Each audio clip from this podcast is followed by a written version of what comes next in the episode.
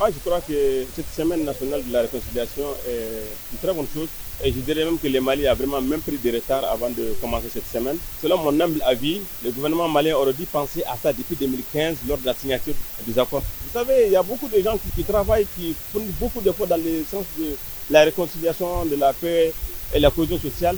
Mais ça reste mieux parce que les autorités ne sont pas au courant. Donc c'est l'occasion à ce que tous les acteurs de la société civile, tous ceux qui ont quand même vraiment à contribuer dans le sens du retour définitif de la paix et de la cohésion sociale, puissent vraiment dire réellement leur mot. Moi, je pense que euh, le pays est dans une zone de turbulence, à tel point qu'il ne sait jamais de trop d'initier des activités pareilles, c'est toujours bien. Maintenant, euh, ça va dépendre du contenu qu'on y mettra. Si euh, la semaine va se cantonner à des activités protocolaires, à des discours auxquels on n'y croit pas trop, ça va pas marcher. Si les activités entrent vraiment dans l'esprit des populations des communautés, s'il y a des activités bien pensées pour faire réfléchir tout le monde sur la paix, je pense que c'est le bienvenu. J'imagine que les organisateurs ont pensé à tout ça.